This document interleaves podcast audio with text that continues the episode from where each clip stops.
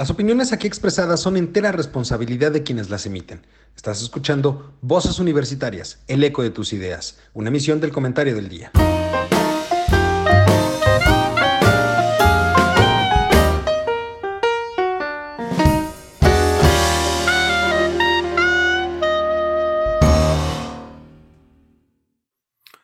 Hola, ¿qué tal mi querido público culto y conocedor? Como cada martes ya es martes de Voces Universitarias y estamos el día de hoy para platicar de un tema muy interesante que seguramente ya vieron en nuestras redes sociales.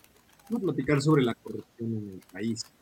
esto me acompañan mis queridos amigos, compañeros y colegas.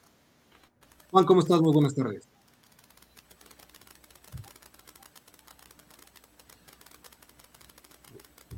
No nos escucha para variar.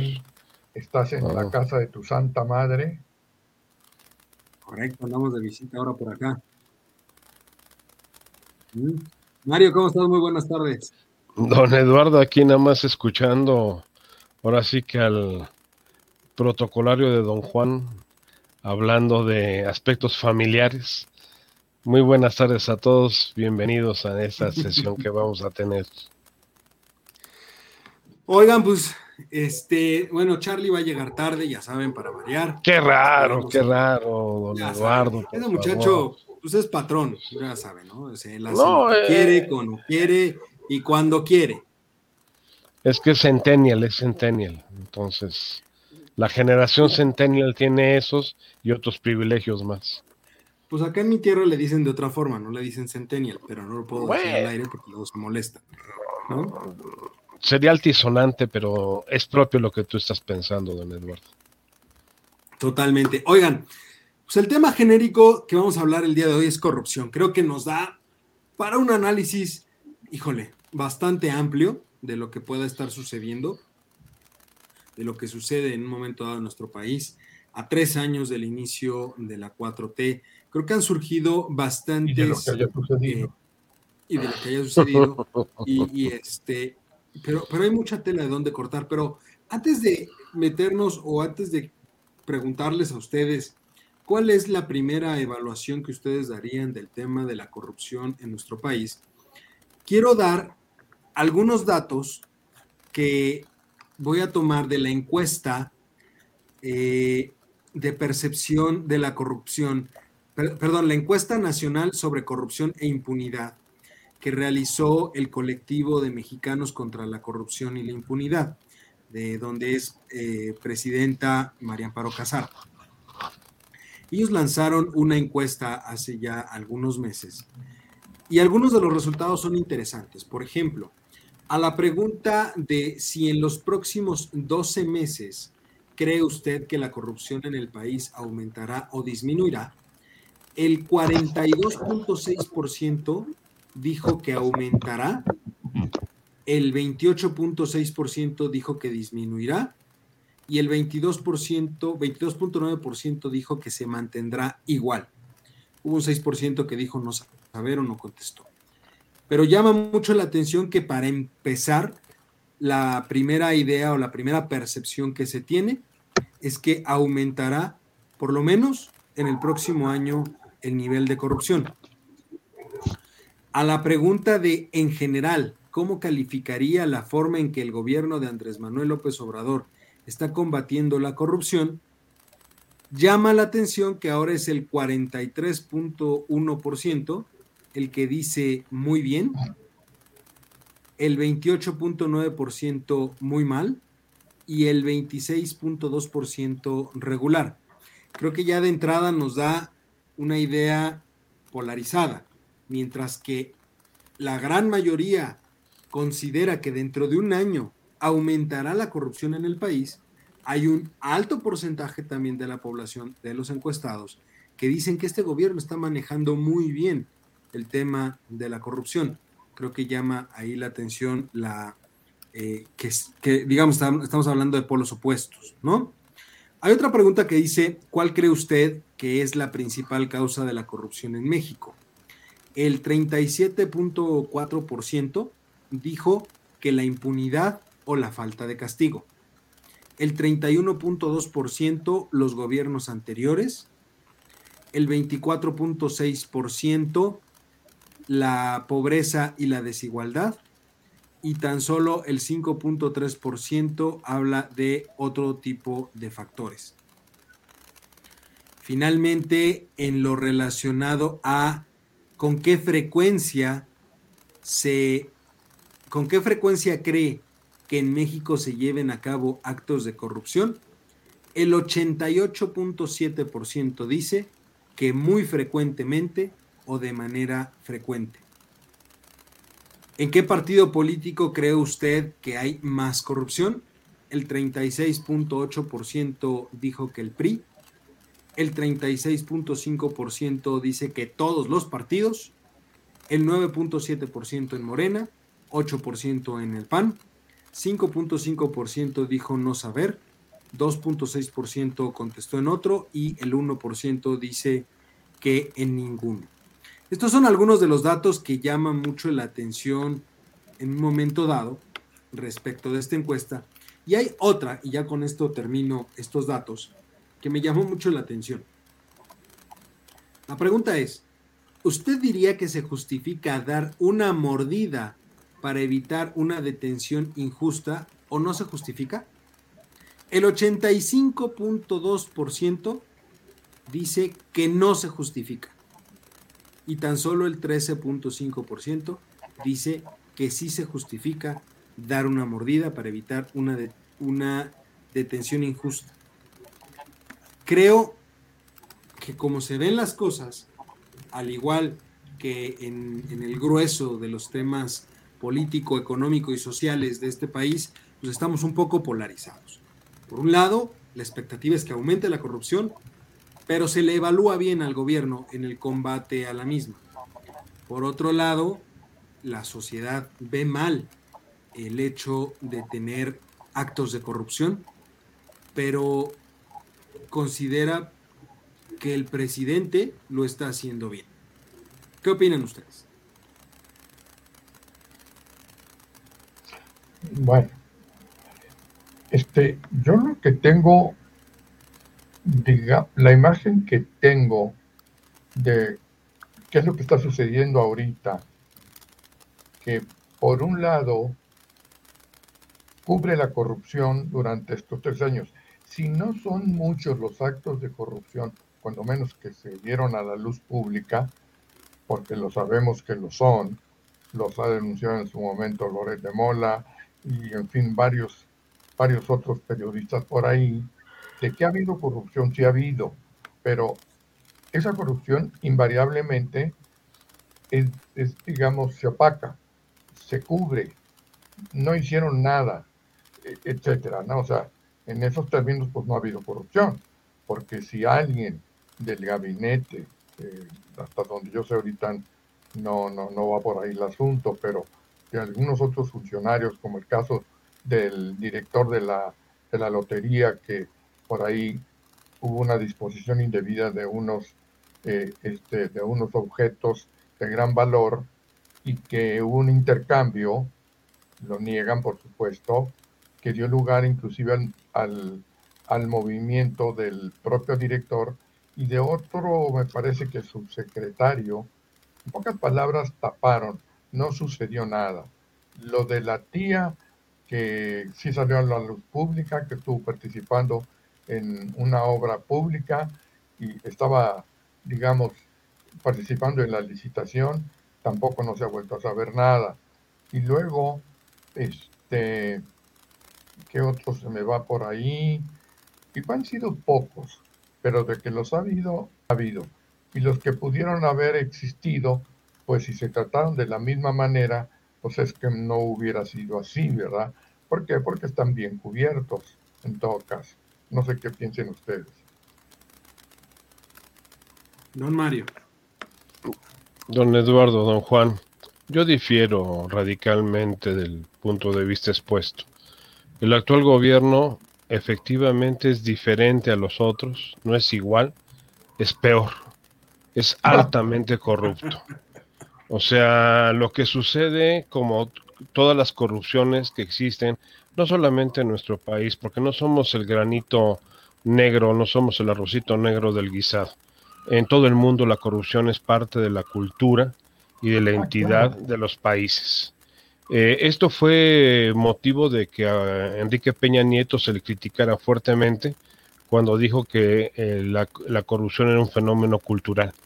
Si entendemos la cultura como la consecuencia de usos, costumbres y tradiciones en una sociedad, entonces sí tenemos que entender que la corrupción es una, manifestación cultural. Los japoneses son honorablemente corruptos. Los alemanes son pragmáticamente corruptos. Los franceses son boyeristamente corruptos. Los italianos son mafiosamente corruptos y los mexicanos somos desmadrosamente corruptos. Ese es el problema de nuestro país. Atascadamente corruptos, diría yo. No, no, no, no altamente, sino desmadrosamente. Es idiosincrasia.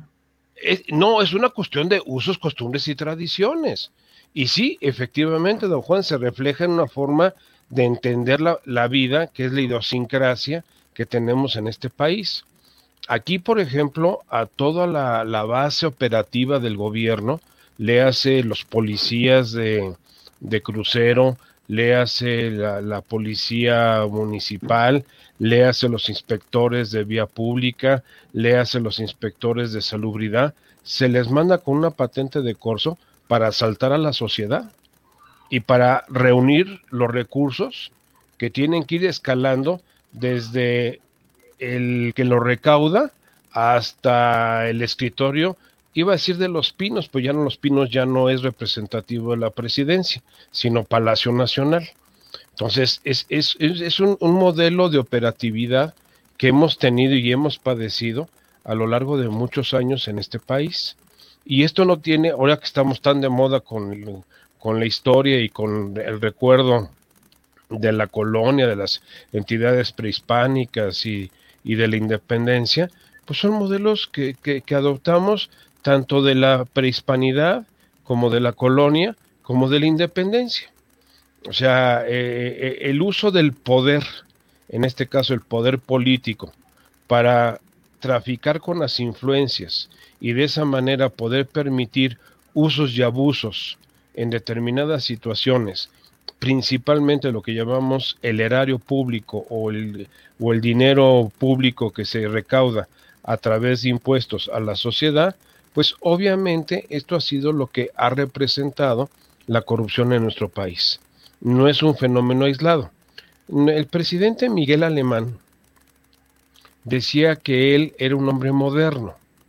Él, eh, estábamos en la transición, recordemos los años 40, la transición de dejar de usar la tina de baño por las regaderas para asearnos y bañarnos. Y él decía que era un hombre moderno porque se bañaba en regadera, porque eso le permitía salpicar lo suficiente para que nadie se quejara. En cambio, cuando te metes a bañar en una tina, pues no salpicas, ¿verdad? Entonces, esa, es la, esa, es la, posición y esa es la mentalidad que, que se ha mantenido a lo largo del tiempo y que en este gobierno Efectivamente, no son iguales que los anteriores, son peores. Su corrupción llega a, niveles escandalosos, porque antes... Pero entonces... sí, don, entonces, Mario, lo que yo no entiendo es entonces por qué el alto nivel de aprobación del presidente. A ver, si finalmente ha quedado demostrado, Juan mencionaba algunos de los casos de corrupción que se han manejado, pero tuvimos ya imágenes de sus dos hermanos recibiendo dinero, de su prima Felipa recibiendo contratos de Pemex. ojo, ya salió de nuevo un reportaje diciendo que en realidad nunca se cancelaron y sigue recibiendo los contratos. Este salió el tema de Manuel Bartlett y el, todo el esquema inmobiliario que tenía de eh, su hijo con la empresa eh, que también era proveedora del gobierno federal. Es decir, han aparecido tan solo en estos tres años una gran cantidad de eh, escándalos, si quieres verlo de alguna manera. Sí, son escándalos. De problemas relacionados, digamos, sí vamos a ponerle escándalos, pero lo que llama más la atención es que es el círculo más cercano del presidente. A ver, a ver, Eduardo, vamos a entender las cosas. En cada sexenio, quien dirige el, teatrito, que es el, el mayor, nunca va a ser corrupto, nunca va a ser ni él ni su círculo cercano elementos de corrupción. ¿Cuándo se viene el destape de la corrupción? En el siguiente sexenio, donde hay que ofrecerle sangre a los dioses y sacrificar algunos elementos del el grupo anterior. Eh, lo que está sucediendo en este momento en la sociedad. ¿No se rompió esa tradición el sexenio pasado con la Casa Blanca? Porque finalmente cuando se exhibió a Angélica Rivera, a, la gaviota, y el tema de la Casa Blanca, entonces ya se hablaba de un nivel de corrupción en el primer círculo del presidente. O sea, Mm, déjame decirte que el nivel de corrupción en, nuestro país, por desgracia, como se los mencionaba yo ahorita, desde un punto de vista cultural, es desmadrosamente corrupto. ¿Y a qué me refiero desmadrosamente? Que nadie guarda las apariencias. Tan corrupto es el gobierno norteamericano como el gobierno mexicano, como el gobierno italiano, como el gobierno japonés, pero tienen reglas, tienen formas de comportarse.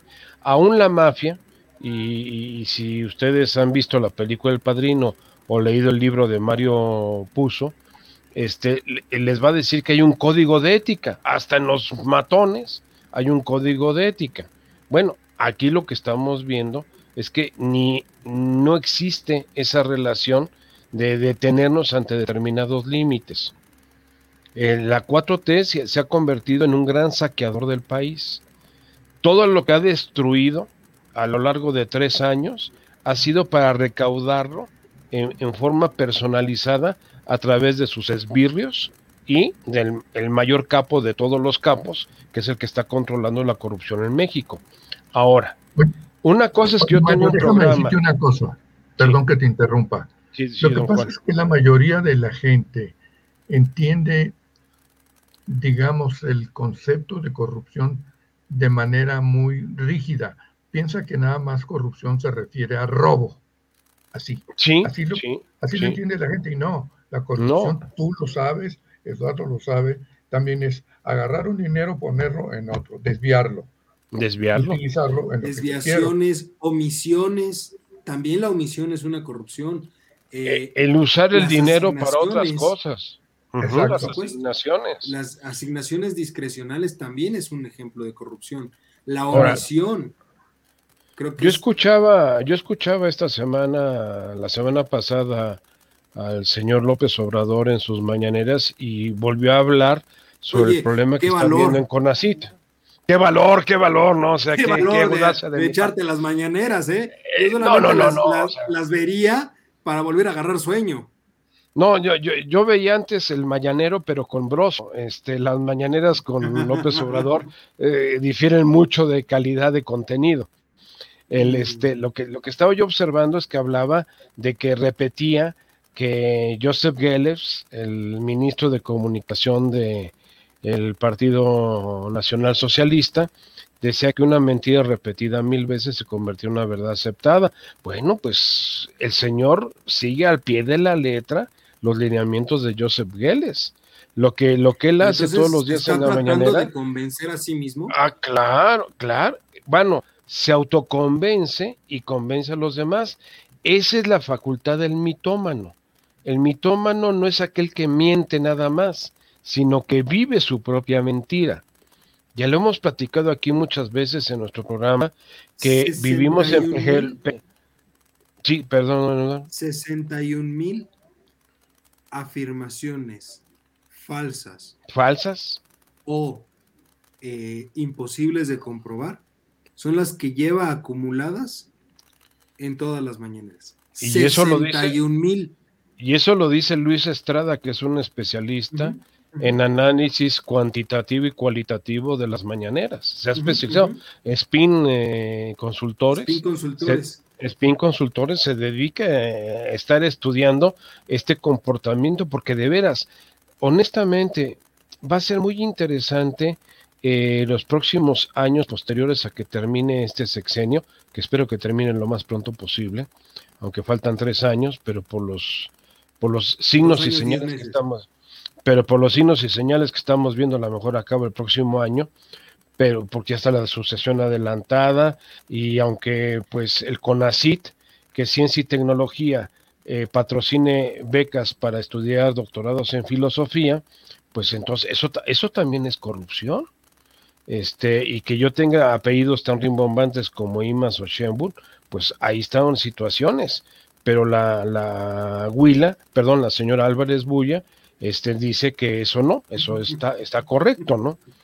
No, es, es, tristísimo porque esto yo diría que hay que citar a un filósofo popular mexicano del ámbito deportivo que en una ocasión dijo muy atinadamente, cuando tú le arrojas excremento al ventilador, hasta a ti mismo te pega. Y este personaje se llama Ego Sánchez, perdón, Hugo Sánchez. Cuando recién lo desempacaron de, del Real Madrid que vino a México, eh, lo dijo y era cierto.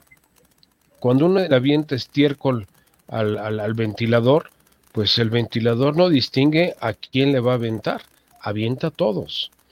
Entonces, ahora, que yo, por mi personaje histriónico que utilizo todas las mañanas en este programa cómico, mágico y musical, como tú lo, lo comentas en tus columnas, mi querido don Eduardo, este que era el, el de Beto Boticario, pues aquí nuestro Beto el Boticario, pues ha creado una imagen en un, en un sector de la población que definitivamente pues su capacidad intelectual no les da para más entender y sus posiciones socioeconómicas y socioculturales no les, da, no les dan más para entender. Y esto no es una, una afirmación xenofóbica y mucho menos discriminatoria. No, es, Simple y llanamente. Es crítica realmente. De sí, la, de, crítica de, de, lo que está pasando. ¿Por qué? Porque Super Barrio es un héroe en un grupo de la sociedad. Pues porque se identifica con ese grupo de la sociedad. Y eso es lo que estamos entonces, viendo. El, tendríamos que ampliar el contexto, el, el, el, digamos, la definición propia de lo que abarca el término de corrupción. Porque como bien lo decías tú, Juan, pues la corrupción no simplemente es tomar el dinero y robártelo sino es tomar el dinero y pasarlo hacia otro lado, es decir, eh, eh, quitarlo de, de, alguna partida para ponerlo en otra, omitir el uso de recursos. Entonces, aquí estamos hablando, aquí estamos cayendo que posiblemente temas como podría ser la falta de inversión en el sector salud por haber eh, canalizado los recursos al tren Maya, a Dos Bocas o a la central de autobuses de Santa Lucía. Y por el otro lado, la omisión en la compra de medicamentos para niños con cáncer y en general para el sistema de salud, se podrían clasificar entonces como actos de corrupción. Por supuesto, por supuesto que sí. Y, y este, ahorita que lo mencionas y que yo en la anterior, el anterior programa lo dije, a mí se me hizo que era criminal lo que estaba sucediendo con el, con el sector salud, porque, caray, este, cuántas gentes perecieron por falta de elementos necesarios para, digamos, para sobrevivir, ya no digamos para vivir, porque hace un momento una, una revista que leía en México la gente no, no vive actualmente, sobrevive mucha gente sobrevive. ¿Cómo ven? Y digo, una muestra muy clara uh -huh. es lo que sucedió también recientemente la inundación aquí en Tula. Pues finalmente murieron 17 personas en el hospital por negligencia. Por negligencia. Y, y, y, ayer se volvió otra vez a inundar la ciudad. O sea, ayer hubo otra vez una lluvia típica en la región de Hidalgo y otra vez Tula se volvió a inundar. Eh, eh, eh, el, la negligencia también es un acto de corrupción. La irresponsabilidad en el uso de los recursos Por públicos también es un acto de corrupción. El desvío de los recursos de un de algo que lo tengo yo destinado para usarlo en otra cosa diferente a lo que estaba definido, también es corrupción. Eso es lo que no hemos entendido. A ver, el término corrupción viene de la física. Pero a ver, déjame, don, don Juan. El término corrupción viene de la física y significa deteriorar, desmembrar, destruir la esencia de un material. Eso es lo que significa la, corrupción en, eh, en, la física. De ahí lo tomamos para explicar comportamientos socioeconómicos y sociopolíticos en, en, las ciencias sociales y es lo que hemos dicho, lo que, ¿qué es lo que corrompe? El tejido social, la composición de las estructuras de la sociedad. La sociedad se vuelve cínica y lo peor que nos puede pasar es tener una sociedad cínica que soporte a gobiernos corruptos y cínicos. Ya llegó Charlie. Hola. Bienvenido. Gracias, muy buenas Pero yo, yo, no, no, nada más eh, emplearía el término cínico, Mario, porque este, con todo respeto para la gente que, caray, la gente humilde no es cínica de ninguna manera. Digo, realmente no tiene los recursos necesarios para vivir. Y no es cínica. No, pero entonces. que haya un acto de corrupción. No es que no le ponga atención entonces caes en dos esquemas dramáticos, don Juan. ¿Lo permites por ignorancia o por cinismo? Yo estoy de acuerdo contigo. La gente cuando es ignorante de estas situaciones eh, tiene, entre, entre comillas, justificación o es entendible el por qué lo permite. sería caer en el mismo, eh, en la misma discusión de toda la vida de el robo, por ejemplo, si es robo por hambre, está permitido o no, no debería de ser, no, no tanto permitido, sino que no debería de ser castigado en la misma proporción que un robo en el estricto sentido que no fuera por hambre. Ahora aquí la pregunta es, ¿vas a permitir un acto de corrupción simple y sencillamente por ignorancia de las personas? Porque si ese es el caso, pues el 80% de las personas que están eh, presas, que ni siquiera han recibido una sentencia. No, que están en proceso. En ese supuesto, ¿eh? No, es que entras al concepto de lo que viene siendo lo entendible y lo justificable. Yo entiendo que la gente, como decías el ejemplo que ponías antes, de que, a ver, eh, este, este, es un tema muy pantanoso pero es una realidad. Cuando mi hijo mayor empezó a, salir en las noches, que se transformó en antropólogo, o sea, de, ingeniero se, convirtió en antropólogo porque los fines de semana iba a visitar los antros y el comportamiento que existía en esos lugares.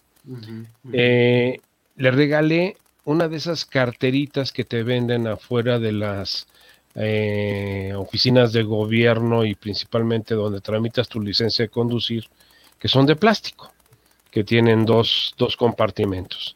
Dije, mira, en esta carterita vas a poner tu licencia de manejar y en esta otra una estampita de Sor Juan Inés de la Cruz. Esta estampita de Sor Juan Inés de la Cruz siempre tiene que estar acompañada de tu licencia. Esto lo vas a guardar en la bolsa de la camisa no en tu cartera, sino en la bolsa de la camisa. Y cuando en la noche te detenga una patrulla y te, y, y te diga, oiga joven, este, buenas noches, venimos, ¿qué le pasa? Tú agarras y dices, a ver, señor oficial, aquí está mi licencia. Y entonces el oficial inmediatamente va a ver tu licencia, tomará la estampita de Sor Juana para protegerse te devolverá la licencia y te dirá, joven, continúe su camino y que llegue muy bien a su casa. Me estás diciendo que soy un padre corrupto. No, estoy entendiendo las reglas del juego en este país. ¿Y qué era más importante? ¿La integridad de mi hijo o, este, o, meterlo en un problema que no iba a salir por, por la cantidad de dinero? Vargas Llosa lo dijo, y Vargas Llosa acaba de estar ahorita en la fiel, perdón Charlie. Vargas Llosa acaba de estar en la, en fiel ahorita en Guadalajara y lo acaban de entrevistar con 85 años encima. Y lo dijo, México es un país maravilloso, ¿Por qué? Porque todo se puede solucionar con dinero. Hay países donde no las cosas no se solucionan con dinero. No todo, y en este sí. A ver, Mario, a mí me han detenido los patrulleros y no ha soltado un solo peso. Y no, bueno, Charlie. No he ni a la delegación ni nada. ¿Por qué? Porque no, no me he topado con ningún impedimento en mi auto. Todas mis, este, para empezar, todas mis verificaciones están hechas. No he pagado coyotes. Sí, sí, sí. Todas mis este, tenencias pagadas. Todas. Todas. Mi licencia está en orden. En vigente. Mi seguro está vigente. Mi tarjeta de circulación está vigente. Mi kit de, este, de primeros auxilios de en el coche. pero tú no andas en antros. A ver, sí, sí, Charlie, pero tú no andas en antros. Yo no ando en antros, para empezar. Y, y no traes aliento alcohólico. No, pero salgo de trabajar muy noche y sí me han detenido. Ah, no, a mí también me ha pasado. Muchas veces, y te lo digo. Saliendo de la universidad en Avenida Patriotismo, me llegaron a ah, detener a las 11 de la noche. Ahí, ahí, ah, ¿verdad? En, en, en, donde está la zona de los centros culturales y divertidos que están a lo largo de Patriotismo. Ahí te han detenido. Ahí te han detenido. Y obviamente, a, mis, a mi tercera edad, pues me muero de risa de ellos.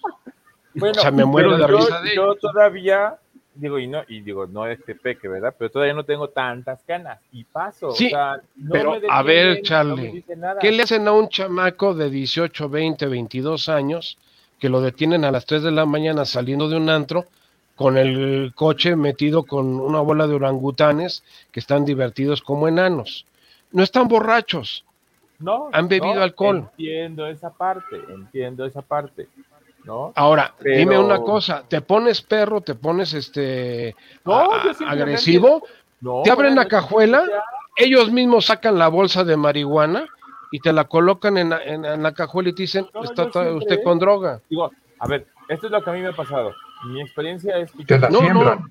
nunca Claro que te la siembran, don Juan. Ah, no, sí, eso puede ser. no, porque tú eres una persona ya respetable, con algunas canas en la sien, apenas incipientemente.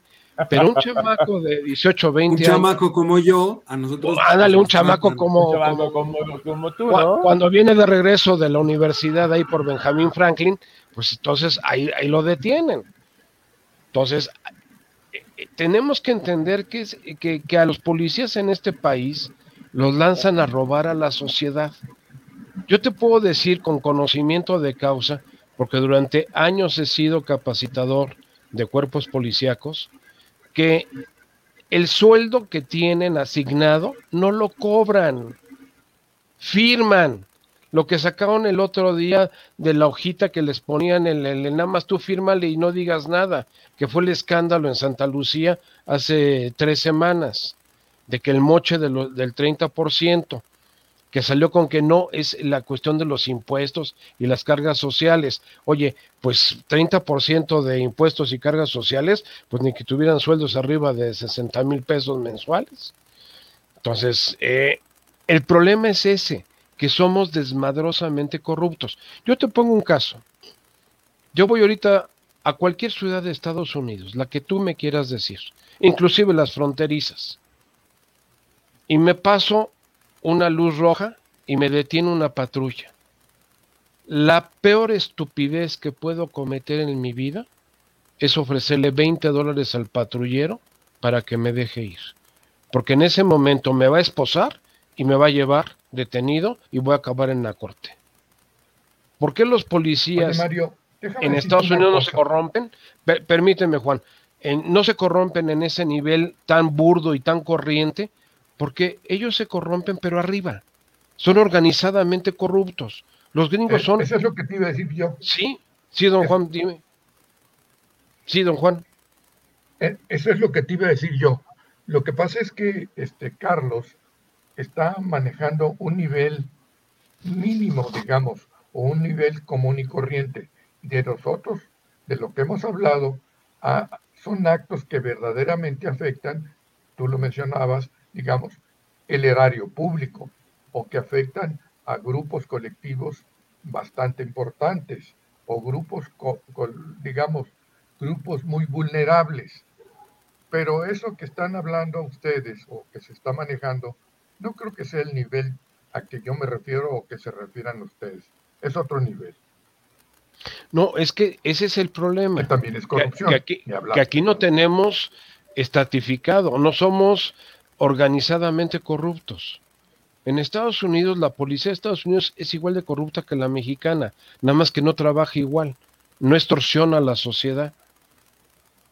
El comisionado de policía del condado o, de, o, de, o del estado es el que se pone de acuerdo para hacer el proceso de corrupción y el policía cuando llega de crucero, que anda en su patrulla, que llega a cambiarse del uniforme por su ropa para irse a su casa, a la hora que abre su locker, encuentra un sobrecito.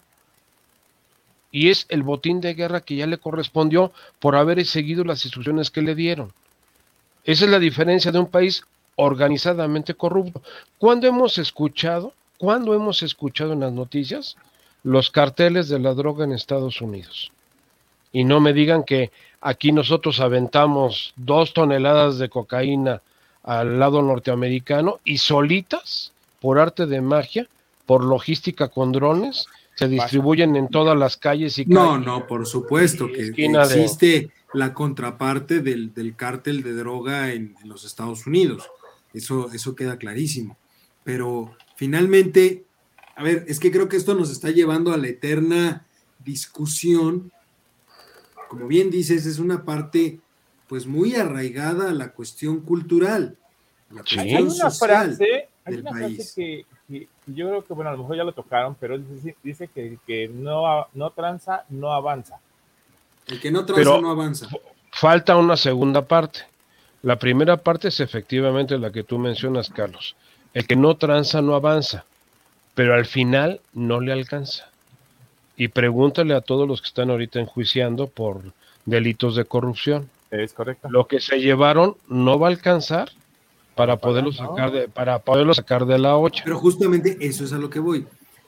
En realidad, el castigo o el, los procedimientos judiciales en contra de personas que puedan ser acusados de corrupción no existen en este país. No, Porque en realidad, y eso es algo, eso es algo que el presidente, y, a qué voy con esto? Es algo que el presidente dijo desde el principio.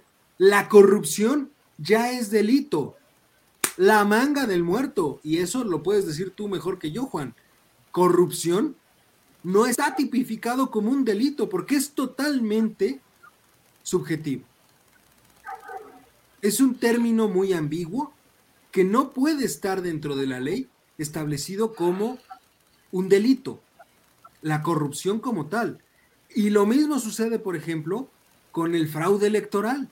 El fraude electoral no está en la ley como tal. Hay actos que llevan a un esquema de fraude electoral, pero como tal el delito de fraude no existe. O sea, ya desde ese momento hablar de ese tipo de términos, como ya lo habíamos dicho, es una mentira, una mentira que en realidad es corrupción también. Por ejemplo, ahorita que dices eso, lo que no existe, por ejemplo, en, ninguna ley existe el delito de asesinato, por donde le busques. Entonces, existe el delito de homicidio, el feminicidio, homicidio, todo lo que mandes, pero el asesinato no es un delito. Pero, pero vean ustedes ahorita, por ejemplo, cómo puedes manejar la corrupción a un nivel extremo, de tipificarla como delincuencia organizada, lavado de dinero y enjuiciar a, científicos de nuestro país por haber manejado la, problema. Sí, claro. Es, que es el grave problema, porque no estamos diferenciando lo que es corrupción de lo que son otro tipo de delitos. Eh, la denuncia original, hasta donde yo tengo entendido que he seguido muy de cerca el caso por intereses personales. ¿Por qué? Porque los cuatro que estamos aquí somos miembros del sector académico. Tal vez no seamos eh, investigadores del SNI, pero sí toda nuestra vida nos hemos dedicado al mundo académico. Nos damos cuenta que sí, efectivamente, había privilegios. Pues tan privilegio es de que a la hija de la señora jefa de gobierno de la Ciudad de México, pues le dio una, una beca pues bastante interesante, según datos extraoficiales se habla de más de un millón de pesos para que hiciera un doctorado en cinco años en filosofía en una institución que maneja ciencia y tecnología, que no tiene que ver nada con ciencias sociales. Entonces, que, filosofía es una ciencia social, eso no es algo técnico ni tecnológico. Entonces, eh, aquí nos damos cuenta que las leyes están discrecionalmente manejadas para ser interpretadas de acuerdo a quién vas a juzgar. Y aquí vendría y ahora sí que cito al clásico de las mañaneras, justicia para mis amigos, la ley para mis enemigos. Y entonces ahí viene la interpretación. Las leyes son interpretativas. Hágase la justicia en los bueyes de mi compadre. No, la justicia no. Hágase la ley. Hágase la ley en los bueyes de mi compadre. La justicia en mis bueyes. Sí, en la justicia en mis bueyes. Porque pues, oye, pues son los míos. O sea, pobrecitos, trabajan mucho, eh, van en ayunta, hay que darles un maicito. Pero es lo mismo que decía, perdón, sí. Digamos que el tema de la corrupción, por lo menos en la 4T, que tal vez ha sido mucho más descarado, más a un ojo que en el sexenio pasado, que se supo que el sexenio pasado tuvo un nivel de corrupción muy amplio, sí, se sabía, se escuchaba, pero no era tan claro como lo que está sucediendo en este sexenio. Pues era claro, Lalo. No, yo, te diría una cosa, Eduardo. Muchos años atrás. O sea, yo, yo te diría, los, los neoliberales, los tecnócratas, los gobiernos que vinieron desde Miguel de la Madrid hasta el sexenio de Peña Nieto, lo que hicieron fue eh, tener por lo menos decencia. No te digo que no fueran corruptos, extremadamente corruptos, pero lo hicieron dentro de las reglas del juego. Es como cuando eh, esa escena de, vuelvo a citar a Mario Puzo y al padrino, esa escena donde está la reunión con el capo de todos los capis, con, don Barcini, y piden justicia por la muerte de, del hijo de, del padrino, de eh, don, don este, Corleone, de que Sony fue asesinado. Y entonces todo el mundo dice, no, es que así no deben de ser las cosas. Tenemos que organizarnos.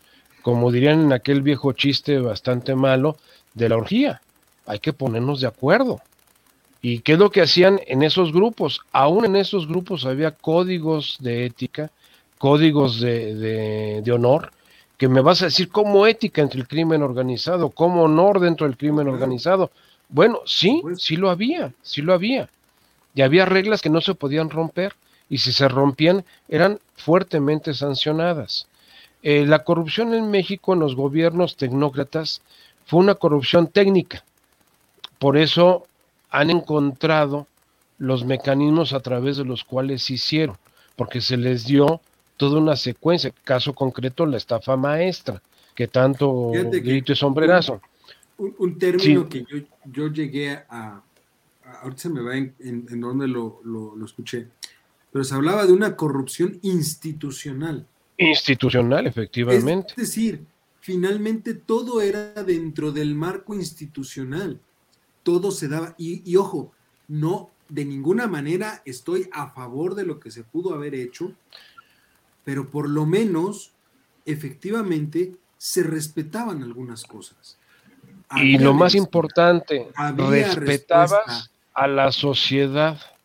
O sea, de, por dar una, una ejemplificación, de 100 pesos que nos íbamos a, a robar, que esa es la corrupción, a robar, 60 eh, se invertían en lo que se tenían que invertir y 40 se jalaban para ellos. Pero 60 estaban ahí. Por eso había medicinas con toda la problemática que había en el sistema de salud, por eso las obras funcionaban con cabones y sin cabones, como tú quieras, pero funcionaban, se hacían obras, porque era parte de, la mecánica para justificar la salida del dinero. ¿Qué, hemos hecho en tres años? Fuera de tres eh, visiones, eh, ¿qué te diré? de ácido de los años 60, de Santa Fantasía, de Dos Bocas y de este del Tren Maya, que nada más oyes la danza de los millones, pero no ves en qué se está aplicando. Y que cuando tú vas al INAI y solicitas que te den información al respecto, todo está no te puede, todo está reservado. Todo está reservado. ¿Por qué? Por un detalle con lo que fue que cancelaron y aventaron para atrás todos los amparos del aeropuerto de Texcoco. la entrada del ejército a esos proyectos ha sido para poderlos determinar como proyectos de seguridad nacional y de estrategia nacional. En ese momento todo queda reservado. ¿Por qué? Porque se considera como algo eh, que está protegiendo la seguridad nacional. ¿Qué tiene que ver el tren Maya? ¿Qué tiene que ver los bocas? Algo, Charlie, en, todo este mismo contexto. Finalmente dice el refrán que toda sociedad tiene el gobierno que merece. Significa entonces que tenemos, sabiendo todos los casos de corrupción que hay, ¿realmente este país merece un gobierno tan corrupto como el que estamos viendo en la 4T? Es una pregunta bien difícil porque, mira, nosotros, yo los veo a ustedes me veo yo y, somos personas que tenemos un buen trabajo, que nos dedicamos a hacer las cosas bien, a educar a nuestros hijos, este, a inculcarles valores y demás. Pero es nuestro caso. Y hay otras familias que viven de lo que hacen sus hijos o sus familiares para poder llevar comida a sus casas. Asaltar, este, no digo que todos, ¿no? Eh, y hay otros que se dedican al comercio informal para bien vivir, mal vivir o tener una vida más o menos este, posible, ¿no? Es muy complicado porque este pueblo siempre ha trabajado muy fuerte. Eh, México es un pueblo de, gente muy trabajadora, que se levanta muy temprano y que se acuesta muy tarde. El taquero que se, duerme hasta las 3 o 4 de la mañana por vender sus tacos para los antropólogos, como decía Mario, ¿no? Eh, o la gente que se levanta este, muy temprano para sus tamales y sus tortas y que tiene que pagar un dinerito para que lo permitan trabajar en, la esquina, porque si va y tramita un permiso le puede tardar hasta un año, dos años, o nunca. O nunca. Porque, porque ya cambió el delegado, porque ahora el delegado pide 50 pesos más, porque el que cuida la esquina te pide otros 50, y entonces son 100. Y la señora no es corrupta, la señora quiere trabajar y vender sus tamales.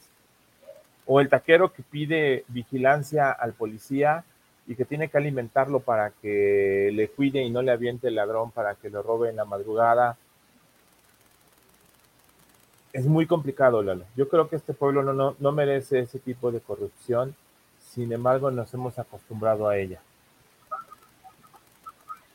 Yo, yo te diría... no, decimos que la merezca, Carlos. Pero la hemos construido, la hemos, construido. De hecho, la hemos, construido. La hemos construido y, le hemos permitido. no consecuentado, Eduardo. Es permitido. La hemos permitido. Ni siquiera le hemos tolerado ni permitido. Yo te diría que, como dicen en mi pueblo, o te aclimatas o te aclimueres, por no utilizar el otro, el otro verbo. O sea, si tú no entras al juego, te metes en un problema de tal magnitud que no vas a salir nunca. Y vas a ser curiosamente el ejemplo que va a utilizar en un momento determinado las supuestas autoridades para demostrar que están haciendo las cosas bien. ¿Por qué? Porque pues no quisiste entrar en el juego. yo, yo creo que sí se ha consecuentado un poco, tal vez no en un extremo muy amplio, pero por ejemplo, y, y eso me, ponías me lo ponías tú sobre la mesa eh, hace, algunos, hace algunas semanas, Juan. El caso, por ejemplo, de las adjudicaciones directas. Yo, si me pongo desde la perspectiva de la empresa, pues yo consecuento esos actos de corrupción, porque ojo, Una adjudicación directa finalmente es mucho más opaca y falta de transparencia, le falta mucha transparencia que un proceso de licitación. Las empresas entonces Ah, consecuentan eso con tal de obtener una ganancia. Aún con Concuerdo con Carlos, concuerdo ¿eh? con Carlos en lo que va a decir, ¿eh? Porque aún con Concuerdo licitación, Carlos. aún con licitación, tienes un montón de corrupción. Te lo creo. Total, pero ojo, hay total. más, hay más controles que una adjudicación directa. No, Pero no, Eduardo, una vez que tienes la directa, ya, o sea, dices, ¿qué? Haces lo que quieres y ya, y ya, ya, ya punto, se tienes las cosas. Ahora, cuando te entras a, a una licitación, ellos mismos te alimentan de la información para que, con qué, con qué vas a entrar para ganar. Una vez que ganas, a la hora que estás ejecutando la obra, salen diferencias, salen desviaciones. Y ahí es donde te repartes con la cuchara grande. Y se los digo por plena experiencia, por 25 años en la industria de la construcción. Entonces, este, no, no, la licitación eh, nacional, internacional y abierta no es garantía de que, de que sean las cosas correctas y adecuadas. No, Pero entonces, más a mi favor, se consecuentan ese tipo de cosas. no Porque las consecuencias. sería- es O- que lo ideal que sería, lo ideal sería buscar una modificación al proceso de adjudicación o de licitación de tal manera que tenga más controles. Nada más que no, de no hacemos comes, Cuando no mandan, comes. mandan la documentación, mandan los cheques abiertos en blanco, abiertos en blanco. porque son, son sobres cerrados que llegan Déjenme a la que les que va a revisar la jurisdicción, o sea, A ver, don Juan, Sí, don Juan, este, en la época de la- el último regente que hubo, yo trabajé en una dirección. Oscar Espinosa Villarreal. Departamento, que era entonces departamento. Exacto. Eh, le encargaron eh, a mi área, digamos, este, reconstruir un lugar que está en el bosque de Chapultepec, que este, no sé qué fin, qué objetivo tenía antes, pero lo quisieron hacer con instrucciones de la señora, un centro en todo caso, donde participó también el que era su, su, su amante, en todo caso, Fernando, no me acuerdo cómo se llamaba este hombre. A mí me pasaron un presupuesto con un techo presupuestal de 11 millones de pesos. ¿De acuerdo? Bueno, ok. Se termina la obra, entre comillas, y me dijeron que tenían que ser 33 millones de pesos. Así. Verídico, no, se, no lo estoy inventando. En eso salió finalmente que porque que la madera que se había utilizado era muy corriente, que porque tenía que haberse extraído de África, no sé qué tantas cosas. ¿Cómo se llamaba este director? Creo que era Fernando de la Fuente o algo así, no me acuerdo. Pero De bueno, no me acuerdo, verídico, pero estás hablando Así. de Oscar Espinosa Villarreal, que fue el último regente de la Ciudad de México sí, en el gobierno sí. de Ernesto Cedillo. Y que después le 96 dieron de... Sí, y que después le dieron, sí, porque en 97 ya entra Cárdenas como primer jefe de gobierno y a Espinosa Villarreal le dan como premio de consolación la Dirección de Nacional Financiera. Ese es el personaje que estamos Y hablando. Sacó lo como. Se llamaba ¿no? Orquestas y Coros Juveniles. ¿Quién, perdón? ¿Vale? ¿Qué- Orquesta ¿Cómo se llamaba? coros. ¿Decías, Carlos?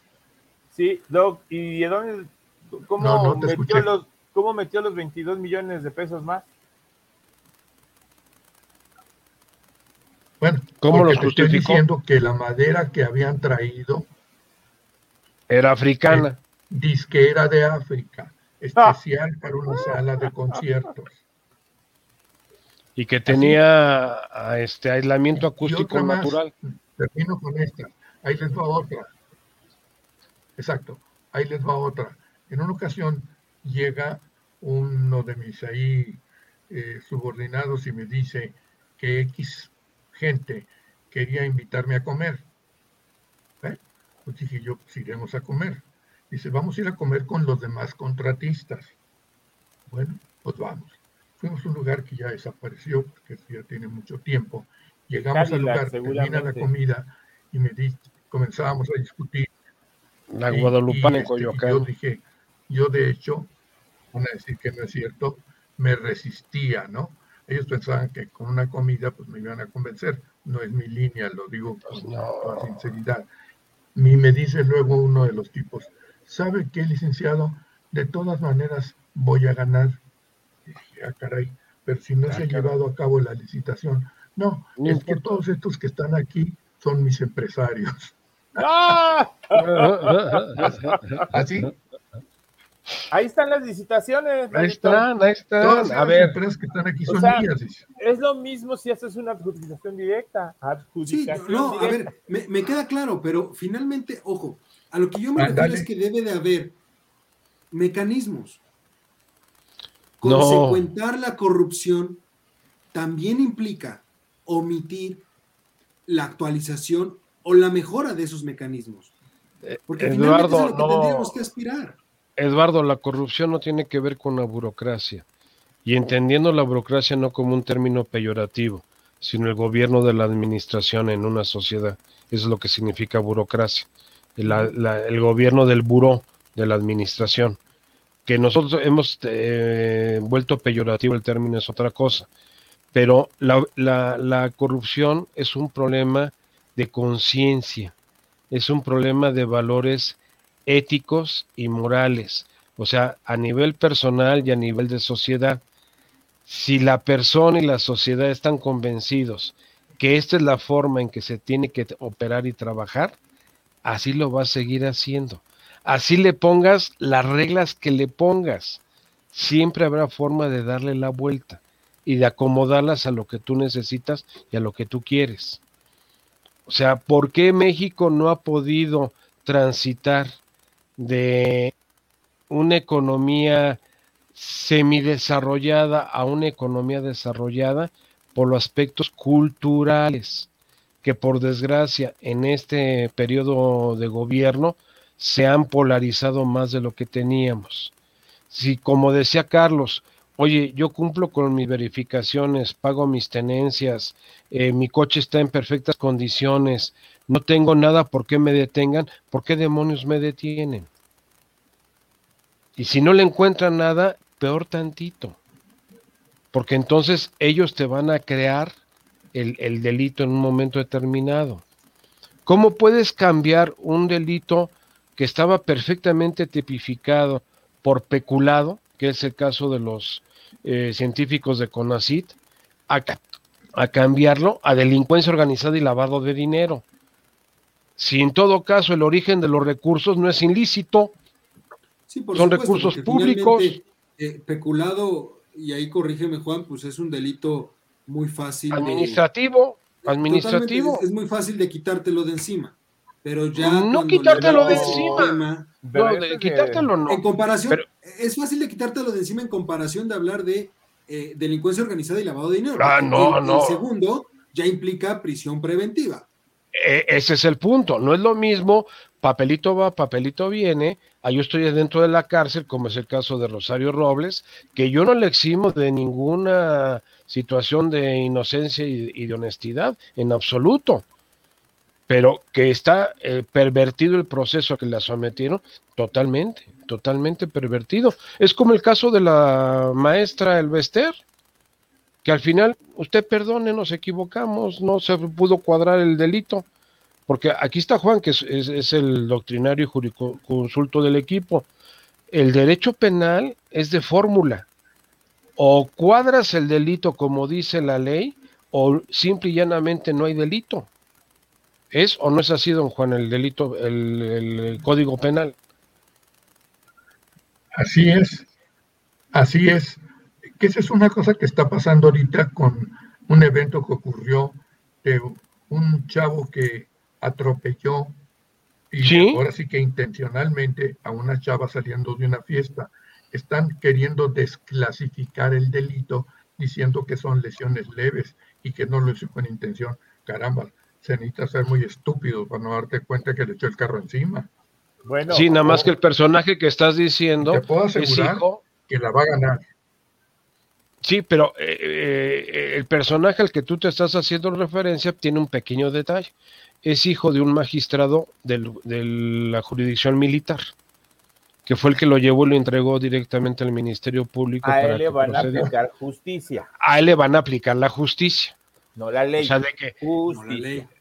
el argumento que están utilizando en su defensa es que estaba fuera de sus estados no- normales debido al alcohol y las drogas. O sea, lo están usando como atenuante cuando debe ser un agravante. Fí- Fíjate, fíjate a dónde llegamos al, al grado del ridículo al, al eximir este argumentos con tal de, de corregir una situación que es totalmente fuera de contexto. Una última, una última idea, eh, porque ya se nos acaba el tiempo. Una última idea les pediría yo a cada uno respecto, literalmente, corrupción y 4T. ¿Qué rayos pasa? Charlie. Van de la mano. Es curioso. No deberían, pero van de la mano. Este, yo no, Yo no escuché. La pregunta. Corrupción y La 4T. pregunta, ¿Qué pasa con La esa pregunta, relación? ¿cuál fue?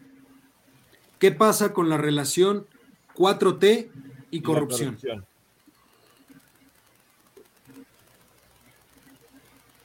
¿sí escuchaste a don Juan o no? ¿Terminaste, Carlos? No, me, me- No, este, estaba a medias.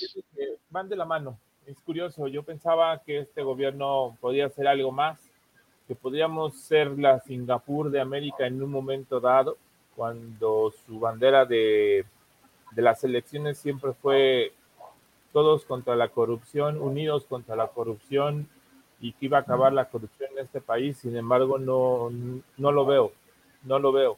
Me veo años luz de esa Singapur de América. Ojalá pronto tengamos a alguien que nos haga que nos haga justicia como en Singapur. Juan.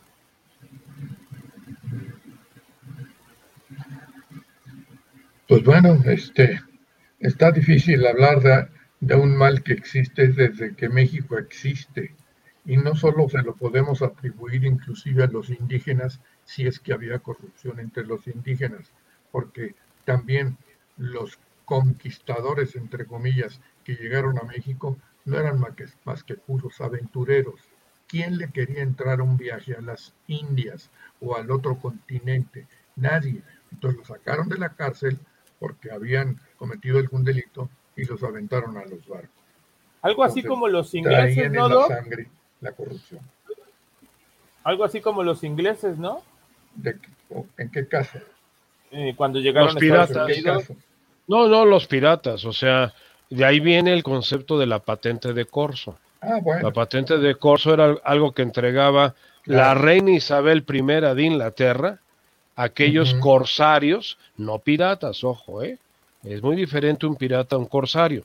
Un corsario tenía la patente de corso que le permitía en un momento dado eh, asaltar los barcos, pero en nombre del, imperio inglés y entregarle su parte al imperio inglés y quedarse con otra parte.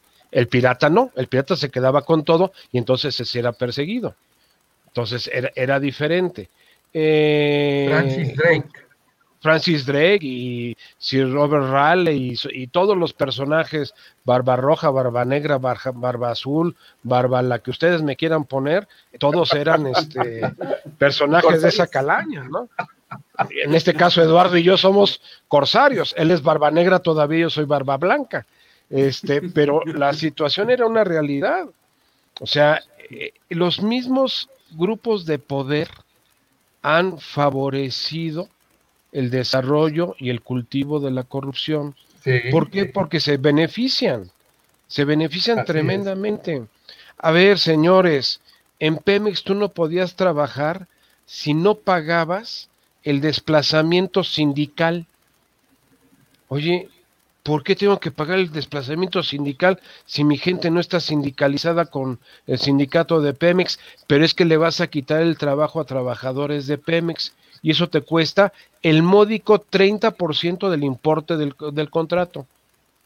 Eso es lo que se cobraba legal, legalmente por parte de, los contratistas de, de, Pemex. ¿Cómo quieres que saliera una obra en los costos que tenía que salir? Si tenías que estar repartiendo el 80% del valor de la obra en todas las áreas departamentales. ¿Quieres que te paguen a tiempo? ¿Quieres que salga tu pago? Pues mochate con un 20% del, del valor de la factura que te vamos a pagar. Eh, por desgracia, eh, lo que estamos viviendo en la 4T, don Eduardo, contestando tu pregunta, es la corrupción campante que tuvimos en la década de los 70, en el sexenio de Luis Echeverría y de López Portillo, que nos llevaron ambos a crisis de fin de sexenio. Esperemos que la 4T no desemboque en una crisis de fin de sexenio como fueron los dos gobiernos de los años 70, a los cuales idolatra el actual personaje que dirige el país. Eso sí lo veo complicado, porque todo apunta a que sí podemos tener una crisis de fin de sexenio. Totalmente, totalmente. y hay que estar preparados para ello. No solo, hay que estar preparado para ello. En, esta ocasión, no solo económica, también social. Esa es la más peligrosa. Cuando vuelvo a, parafrasear a, Vargas Llosa, mientras tu problema se resuelva con dinero, es barato. Cuando el problema no se resuelve con dinero, es excesivamente caro. Y una crisis social no se resuelve con dinero. Ese es el tema, porque sí tenemos tintes de crisis social al cierre del sexenio. Una polarización como nunca como nunca se había visto. Pero bueno, muchísimas gracias Charlie, muchísimas gracias Juan, muchísimas gracias Don Mario, pero sobre todo muchas gracias a usted, mi querido público culto y conocedor. Nos escuchamos, nos vemos la próxima semana cuando sea de nuevo tiempo de estas voces universitarias. Tengan excelente cierre de martes. Cuídense mucho. Adiós. Buena semana.